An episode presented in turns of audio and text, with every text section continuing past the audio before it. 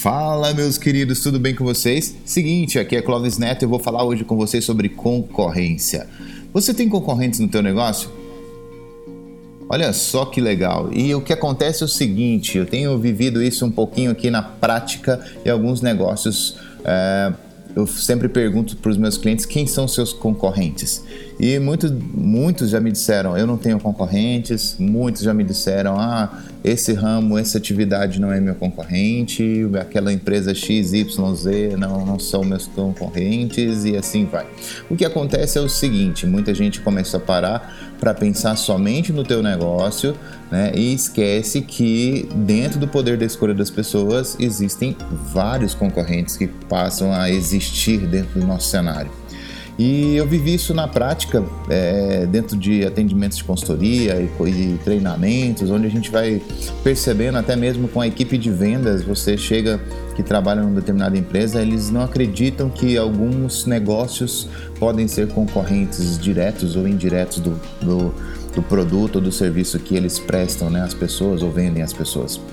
E o que a gente precisa fazer nesse cenário é analisar esse contexto como um todo até um tempo atrás a gente teria, a gente tinha acessos a, a produtos, né? Desde que você entrasse ali no, no ambiente, no, no, estabelecimento, você conhecia o produto. Então a, o poder da escolha era imediato, você poderia de repente ali falar assim, olha, nunca vi isso antes e para encontrar um outro produto seria bem difícil, eu teria que andar bastante para encontrar algo semelhante.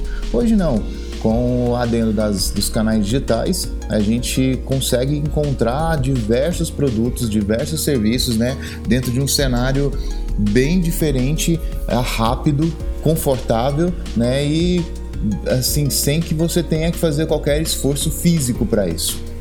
Né? Basicamente, você buscando ali você encontra. Então, nessas mudanças, o que aconteceu? Alguns cenários se transformaram sim em concorrentes, porque as pessoas começam a buscar, começam a pesquisar mais, começam a entender mais de vários tipos de negócios que passa a ser é, item de escolha sim na hora da, da decisão da compra e tudo mais. Um exemplo disso, para você entender um pouquinho do que a gente está falando aqui, é o seguinte: é, é, como se a sua empresa tivesse um trabalho de assinatura. Você vendesse um produto que fosse uma assinatura qualquer que custa ali vamos supor, num valor ali mediano ali de 60, 69 reais, vamos colocar assim, aquela 69,90, vamos colocar assim. E o que acontece é o seguinte: quem são seus concorrentes diretos, né? Quem são seus concorrentes indiretos? É quando a gente começa a analisar, a gente começa a ver que tem alguns cenários, por exemplo, se você tem uma assinatura de alguma coisa, de um serviço de um produto que tenha esse valor, e se uma academia de repente não é teu concorrente direto, mas a academia tem o mesmo valor, será que realmente esse produto não é uma é, esse, esse, produto ou serviço não é um concorrente teu direto, as pessoas não podem querer optar ou, ou fazer uma escolha por esse produto. Isso aconteceu, inclusive, eu dando treinamento para uma equipe que trabalha com, com TV por assinatura e eu comecei a, a a colocar isso para que eles pensassem. Será que quando a gente começa a analisar que o cara, eu pago uma academia ou eu compro uma TV por assinatura, eu alugo uma TV por assinatura?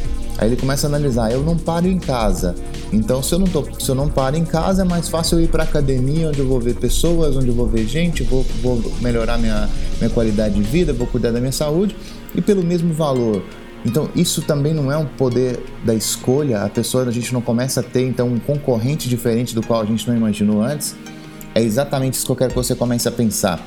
Quando você começar a analisar concorrência, a gente precisa ter essa ideia, né, de que tudo pode ser concorrente. A própria Coca-Cola, tudo que é líquido, tudo que tá lá na tua geladeira para você beber, para você tomar, para você comer nas refeições, tomar no lanche, é concorrente sim da Coca-Cola, é concorrente sim de um outro refrigerante qualquer ou de um outro suco qualquer. Então a gente começa a analisar de vários cenários, de várias formas diferentes para que a gente entenda que o nosso produto, o nosso serviço pode ter concorrente. Fique atento a isso, porque aí você começa a analisar melhor o teu cenário, o teu, o teu mercado e fazer com que alcance as pessoas de uma forma é, sábia, é, né, de forma inteligente com muito sucesso. Valeu, até a próxima, até o próximo podcast. Um super abraço para você e valeu.